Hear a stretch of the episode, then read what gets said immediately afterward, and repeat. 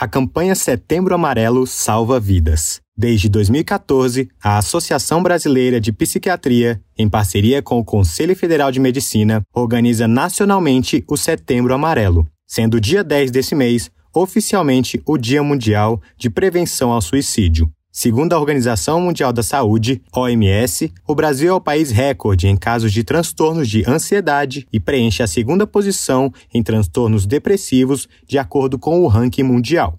Um dos desfechos dos transtornos de ansiedade e depressão é o suicídio. Trata-se de uma triste realidade que registra cada vez mais casos, principalmente entre os jovens. Cerca de 96,8% dos casos de suicídio estavam relacionados a transtornos mentais. Os especialistas afirmam que um dos meios para prevenir o suicídio é a quebra do tabu acerca do assunto. Educar a sociedade sobre transtornos como ansiedade e depressão tende a causar um impacto positivo e mostrar que são doenças que merecem a devida atenção.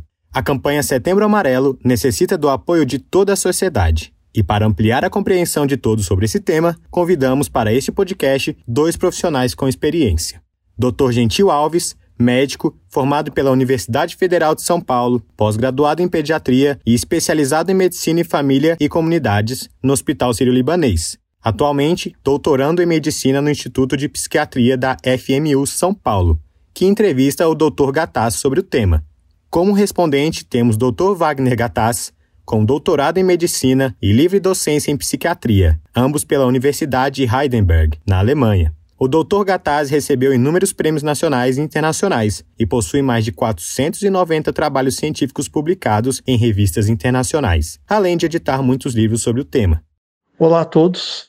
Nós gostaríamos de agradecer a Unidas pelo convite para falar nesse podcast que tratará sobre o Setembro Amarelo as doenças mentais e a prevenção ao suicídio. Meu nome é Gentil Alves, eu sou médico pediatra, sócio da Gataz HR, e comigo está o professor Dr. Wagner Gataz, presidente do Instituto de Psiquiatria da Faculdade de Medicina da Universidade de São Paulo e CEO da Gataz HR Consultoria em Gestão de Saúde Mental. Boa noite, professor Gataz. Vou começar as perguntas. Professor, no Brasil, Quais são os principais dados sobre transtornos mentais e suicídio e como a campanha Setembro Amarelo contribui para a prevenção dessa doença e do suicídio? Nós fizemos um estudo epidemiológico na cidade de São Paulo, numa amostra representativa, e nós encontramos que, num período de 12 meses, 11% da população vão apresentar um transtorno depressivo, uma depressão em parte em necessidade de tratamento. 20%, uma a cada cinco pessoas, vai apresentar um transtorno de ansiedade, do tipo fobia e pânico. E 4% vão desenvolver um uso abusivo ou mesmo uma dependência de álcool e drogas. Então, estes são dados alarmantes, muito mais altos do que se poderia imaginar. E a depressão em si, é responsável por mais de 90% dos casos de suicídio. Portanto, o método mais eficaz para se combater o suicídio, primeiro, é alertar a população de que a depressão é uma doença, uma doença para a qual existem tratamentos eficazes, e tratando a depressão, nós diminuiremos sensivelmente o número de suicídio. E este é um dos papéis principais da campanha do Setembro Amarelo é alertar e informar a população sobre, primeiro, as possibilidades de se diagnosticar e depois de se tratar eficazmente quadros depressivos e ansiosos. Quais são os transtornos mentais mais frequentes hoje em dia e qual é a prevalência deles entre as faixas etárias? É mesmo possível diferenciar incidências entre adultos, crianças e idosos? É, sim, ocorrem diferenças na, no risco e na frequência de transtornos mentais de acordo com as idades. Por exemplo, as crianças têm as doenças próprias da infância, tal como o autismo infantil, o déficit de atenção e a hiperatividade. Já no adulto, são bastante frequentes os quadros ansiosos, os quadros depressivos, psicoses no adulto jovem, é? geralmente entre os 20 e 30 anos de idade ocorrem as esquizofrenias. E é claro, eh, nos idosos, os quadros mais característicos são os quadros de perda de memória e concentração, os quadros demenciais, principalmente a doença de Alzheimer. Todavia, é importante notar que quadros de hiperatividade e principalmente de déficit de atenção não ocorrem só na infância. Déficit de atenção pode ocorrer também em adultos, da mesma forma como quadros ansiosos e quadros depressivos podem ocorrer eh, em crianças. Então, essas eh, divisões por faixa etária são apenas uma orientação, mas elas não têm uma validade absoluta. Professor, de que forma esses problemas afetam o cotidiano das pessoas, as suas relações com amigos, parentes e o seu próprio trabalho? Naturalmente, todas as desordens mentais afetam o cotidiano, afetam a vida eh, profissional e o relacionamento com as pessoas. Mas provavelmente de todas elas, a depressão é a que causa o maior impacto. A depressão leva a um quadro não somente de esgotamento, de falta de energia e cansaço, mas também a um quadro de perda de concentração e memória, uma diminuição da produtividade, a irritabilidade. Todas essas queixas fazem com que a depressão seja a maior causa de afastamento do trabalho. E, além disso, é óbvio que ela é, atrapalha, que ela prejudica o relacionamento com outras pessoas. A ideia que se tem que a pessoa deprimida é aquela que fica deitada na cama chorando o dia inteiro não corresponde à realidade. A pessoa com uma depressão vai trabalhar, só que chegando no lugar de trabalho, ela não consegue se controlar, se concentrar e a sua produtividade vai cair muito. Professor, pegando o gancho do trabalho, quais são as desordens mentais mais frequentes relacionadas ao trabalho? O senhor crê que a pandemia alterou de alguma forma o cenário da doença mental? A pandemia representa uma situação muito especial, uma situação de medo, de afastamento eh, social, eh, de mudanças dos hábitos do cotidiano. Eh, todas essas mudanças representam uma sobrecarga emocional e estudos recentes mostram que durante a pandemia houve um aumento significante das prevalências de quadros ansiosos e de depressões. E o aumento ocorreu por dois mecanismos. Primeiro, pessoas que nunca haviam adoecido antes adoeceram durante a pandemia, quer dizer, o estresse da pandemia desencadeou uma doença depressiva ou um transtorno de ansiedade. E o segundo mecanismo, pessoas que já estavam em tratamento e estavam é, estabilizadas é, num quadro depressivo ou em um quadro de ansiedade, é, tiveram uma recaída durante a pandemia. Então, esses dois mecanismos fizeram com que aumentasse a prevalência destes quadros mas eu reitero, não causados e sim desencadeados pela pandemia. Aqui a pandemia funcionou então como se fosse um gatilho desencadeando quadros pré-existentes.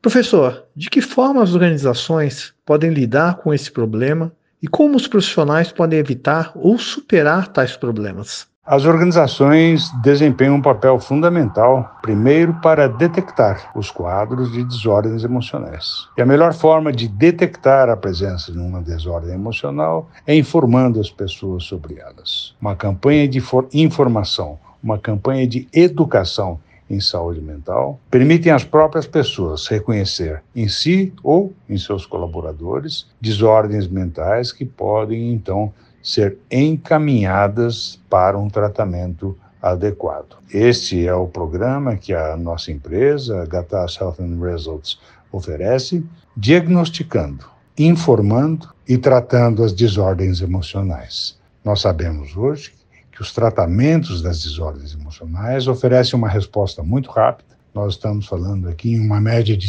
poucas semanas para que a pessoa em um estado de depressão volte a sua vida normal, a sua vida produtiva, social e profissionalmente. Por isso, tratar a depressão para uma organização é um bom investimento, pois ela recupera totalmente a sua força de trabalho.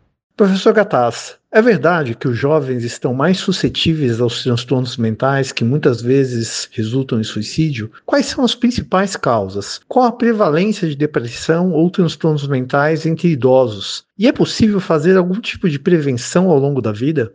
Na verdade, o risco de suicídio não é, é específico para jovens. O suicídio no idoso está se tornando é, cada vez mais frequente principalmente em sociedades onde ocorre um isolamento social do idoso, dentre outros motivos, pela dissolução de laços familiares. Nós sabemos que a maior causa da, da, do suicídio é a depressão, e a depressão ocorre em todas as idades. É, por isso, o risco de suicídio é inerente e ocorre nas pessoas com um quadro depressivo, em sua maioria.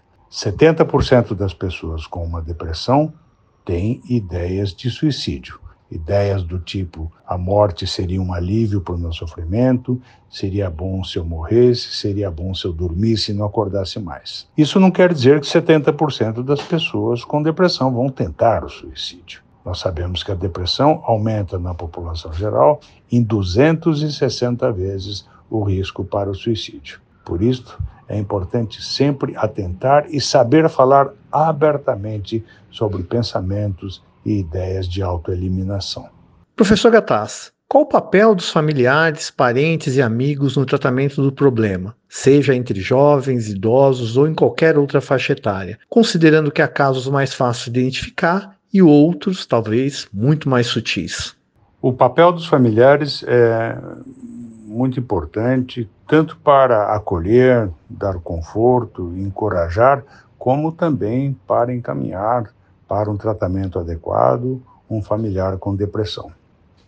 Para isso é importante que a família saiba que a depressão não é uma fraqueza, a depressão não é uma falta da capacidade de reagir, a depressão não é uma ingratidão uma falta da capacidade de se autoajudar. Por isso, é, conselhos do tipo é, você tem que reagir, você não tem motivos para ficar assim, é, não devem ser feitos. Esse tipo de conselho só aumenta a culpa que o deprimido é, sente por estar improdutivo, por não estar conseguindo dar conta de seu dia a dia. A família deve saber e mostrar que sabe que a depressão é uma doença, que o sofrimento causado pela depressão é imenso, mas, e essa é a boa notícia, a depressão tem tratamento e, por isso, encorajar o paciente a tratar-se com um médico e, se necessário, também com um psicólogo.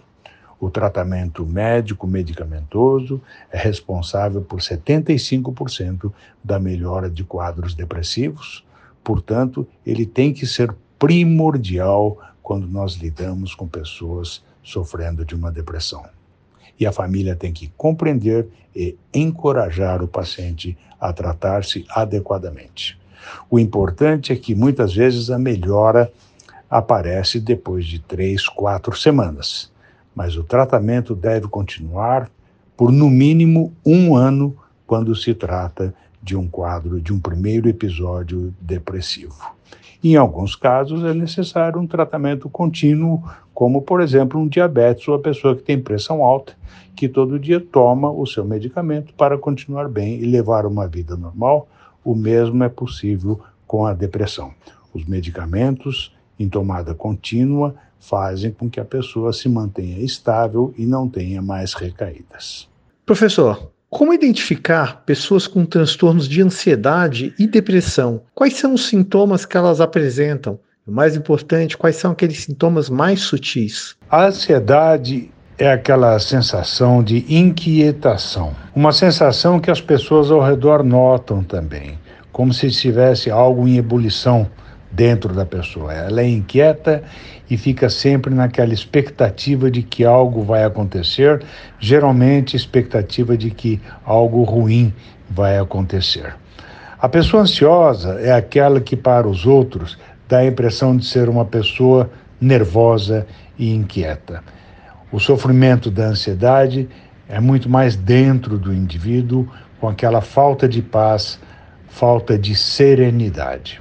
Já a depressão é um quadro mais completo. A depressão ela pode acontecer com sintomas de ansiedade, mas ela é caracterizada por uma falta geral de energia física e mental, por uma diminuição na capacidade de sentir prazer, ela não vibra com nada.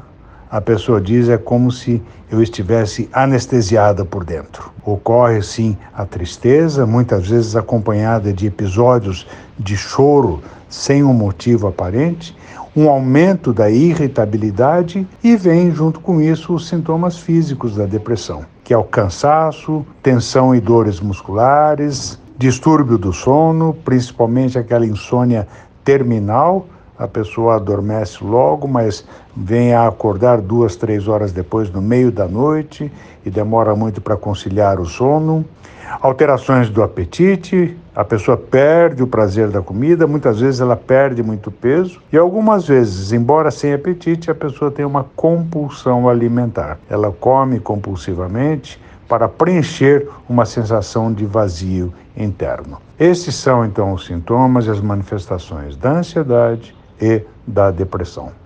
Gostaria muito de agradecer a presença do professor Wagner Gataz, professor titular da cadeira de psiquiatria da Faculdade de Medicina da Universidade de São Paulo, presidente da Gataz Health and Results, pelo tema abordado aqui, pela excelência das respostas. Agradecemos também a Unidas pela oportunidade da participação. Muito obrigado.